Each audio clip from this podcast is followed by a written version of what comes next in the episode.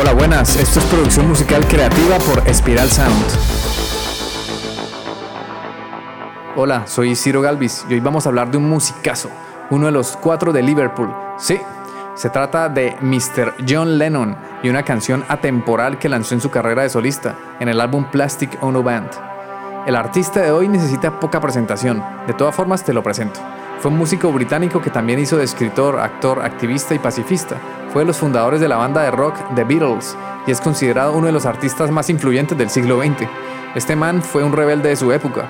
Tuvo una genialidad como compositor y productor y en sus últimos años antes de ser asesinado tuvo un gran activismo político pacifista, principalmente para detener la guerra de Vietnam. Lennon nació durante la Segunda Guerra Mundial, 9 de octubre de 1940 fue de esos numerosos niños que se quedaron sin padres y sin abuelos debido a la guerra. En este caso, Lennon no habló tanto de la guerra en la música de The Beatles, un caso diferente al músico Roger Waters de Pink Floyd, que en sus discos y en varias producciones de Pink Floyd hace alusión a la Segunda Guerra Mundial. La carrera como solista de Lennon inició por allá en 1970, justo cuando lanzaron el disco Plastic Ono Band, un disco donde Lennon habla de diversos temas, unos personales, otros de la sociedad, pero es como una fotocopia de sus ideas y de su pensamiento. Por eso me encanta este disco, porque es como viajar y sumergirte en los pensamientos y en la cabeza de John Lennon. Es maravilloso. Esto es lo que me gusta de la música, que cuando tú haces obras así de complejas, y también es que son complejas y digeribles, es música muy fácil de digerir. Entonces te sumerges en, en el pensamiento de estas personas. Lo mismo pasa cuando lees libros. Tú lees un libro y te sumerges en la cabeza del, del autor. Entonces eso es mágico. Ok, en este disco aparecen canciones como Mother, que habla sobre los sentimientos de abandono de sus padres cuando era niño, y otra canción como Working Class Hero, un ataque ácido contra el sistema social capitalista y la canción que analizamos hoy se llama God, donde expresa su punto de vista sobre sus creencias, donde cuestiona la sociedad misma y los personajes históricos, donde menciona aquello en lo que cree y aquello en lo que no cree. Es interesante porque esta joyita de canción es la penúltima del disco, está un poco oculta y a pesar de eso, hoy en el año 2023 tiene casi 15 millones de reproducciones solo en Spotify. Ok, antes de comenzar con el análisis, hago el disclaimer de siempre. No voy a poner partes de la canción original para evitar asuntos de copyright. Por eso apenas acaba este análisis, te sugiero que vayas inmediatamente a escuchar la canción.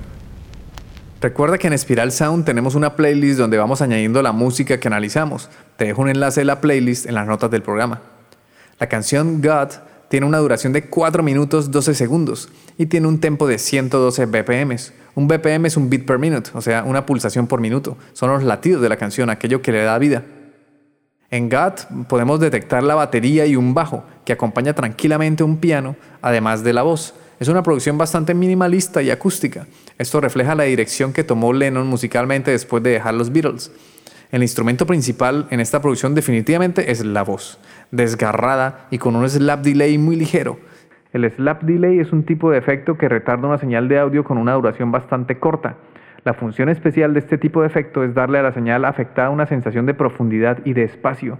En este caso le aporta carácter a la voz, suena menos sosa. Generalmente un slap delay tiene tiempos entre 40 milisegundos hasta 100 milisegundos más o menos. Esto depende también del tempo de la canción. Si superamos los 100 milisegundos, el delay comienza a ser más notorio y comenzaría a ser percibido como un efecto creativo, más que como un efecto para dar carácter, profundidad y espacio. La estructura de la canción comienza con una intro que le da paso a un preestribillo, que también lo podemos llamar verso. El caso es que es esta parte donde dice God is a concept by which measures our pain. Luego comienza lo que yo llamo estribillo, que es cuando comienza diciendo I don't believe in magic, I don't believe in icing, y luego te da un listado de personas y cosas en las que no cree para finalmente llegar a la parte más épica, cuando dice, I don't believe in the Beatles, I just believe in me, Yoko and me, that's reality. Más adelante vamos a analizar la letra, o sea que no te preocupes por el inglés y eso ya lo arreglamos. Luego le da paso a una parte que puede ser considerada un puente o un outro, porque luego de esta parte acaba la canción. Es interesante en esta estructura cómo no hay partes que se repiten, o sea, consta de una intro, un preestribillo, un estribillo y una outro. Cada parte de la canción está estructurada de tal forma que no se repite nunca más. El estribillo es bastante repetitivo, pero solo hay uno, no como suele pasar en la música comercial que te ponen dos o tres estribillos bien pegadizos y repetitivos para que se queden en la mente del oyente. La melodía de cada parte de la canción son diferentes. Lo que ayuda a mantener al oyente interesado, pero lo suficientemente coherentes y cohesivas para no formar dos canciones en una, o sea, sigue sonando la misma canción. Esto es importante, esto ayuda a transmitir las emociones y a conmover de la forma particular que tiene Lennon de interpretar. Aquí viendo los créditos de la canción, los productores de este tema fueron Lennon, Yoko Ono y Phil Spector. Phil Spector es un productor estadounidense conocido por trabajar con The Beach Boys, con Leonard Cohen y colaboró con el disco de Let It Be de los Beatles y en los discos de solista de George Harrison y en varios discos de John Lennon, también de solista.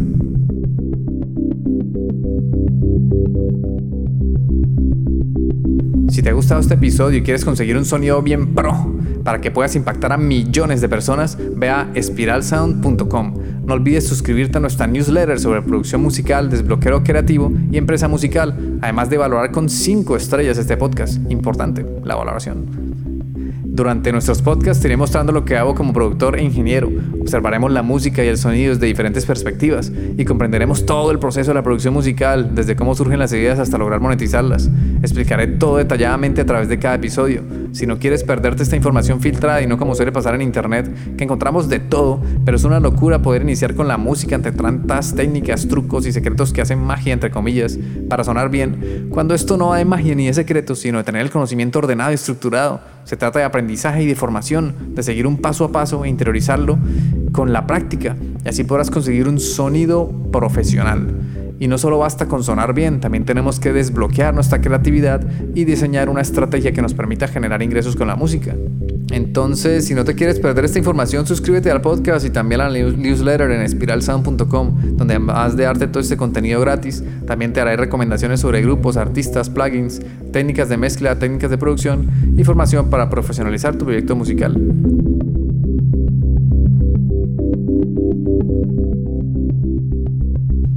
Muy bien, volviendo a lo que estábamos hablando, la mezcla de la canción es bastante balanceada.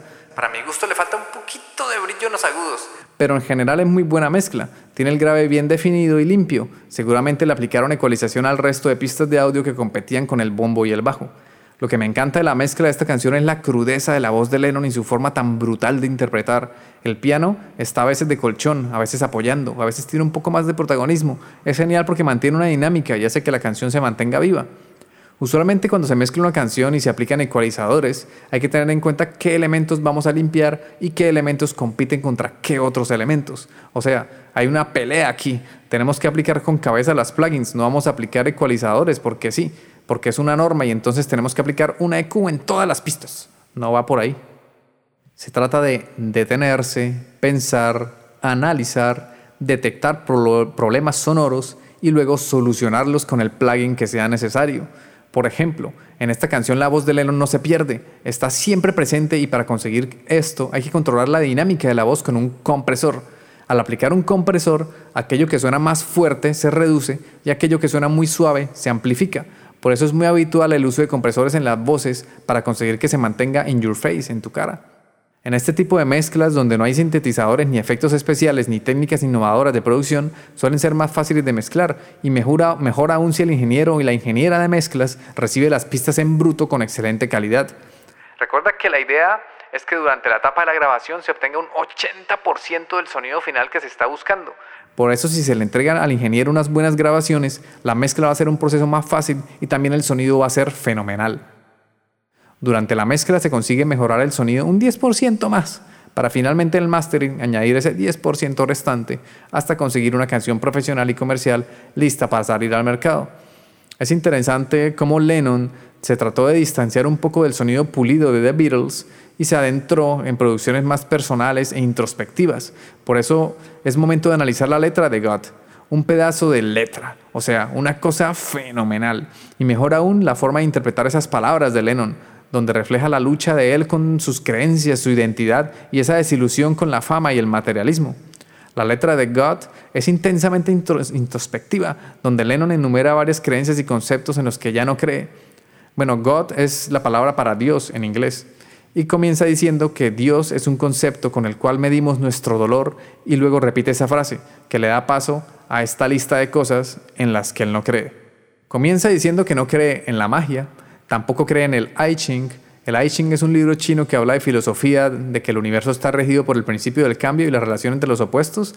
A ver, no soy experto en este tema, pero intuyo que de ahí viene el famoso Yin Yang, donde hay un principio de relación entre opuestos. Luego John sigue haciendo su lista de cosas en las que no cree, donde mete la Biblia, el tarot, a Hitler y a Jesús. O sea, enfatiza que le importan poco las religiones y los personajes históricos y mucho menos cree en The Beatles, que solo cree en Yoko Ono, su esposa, y en él, y que eso es la realidad. La primera vez que escuché esta canción me quedé mudo, sin palabras, en un silencio absoluto. Después de esa primera parte, pero aún queda una segunda parte, donde dice que el sueño se acabó, que él fue el tejedor de sueños, pero que ahora renació, que él fue The Warlus, la morsa, haciendo alusión a la canción de The Beatles, I am The Warlus, pero ahora él se llama John, así sin más que Él es John, perdón, no se llama sino es. Él es John, así sin más. Él solo es John. Definitivamente no hay mejor forma de terminar este pedazo de canción. Por su letra, por la música, por la expresividad y la forma de interpretar de John, le doy un 10 a este tema. Quizás es un poco oculto ese tema, pero por eso lo he traído al podcast de hoy, porque si no lo conoces, que lo escuches y si lo conoces, que lo redescubras al analizar la producción de esta canción. En conclusión y ya para terminar, God de John Lennon es una pieza magistral de arte que prospera en su simplicidad. La instrumentación, las elecciones de producción y la letra se combinan para crear una canción profundamente personal e introspectiva, lo que nos permite vislumbrar la mentalidad de Lennon durante un periodo transformador de su vida. Definitivamente fue más que un artista, más que un músico, fue una persona con ganas de dar lo mejor de sí, con ganas de superarse a sí mismo, de enmendar sus errores y con una gran conciencia. Gracias John por la música que nos regalaste. Gracias por compartirla con el mundo. Recuerda que si nos escuchas en Spotify puedes dejar un comentario en la sección de preguntas y respuestas. Danos amor, es lo único que pedimos, que participes y nos des amor a cambio de nuestro trabajo. Un abrazo y nos vemos en el siguiente episodio. Chao.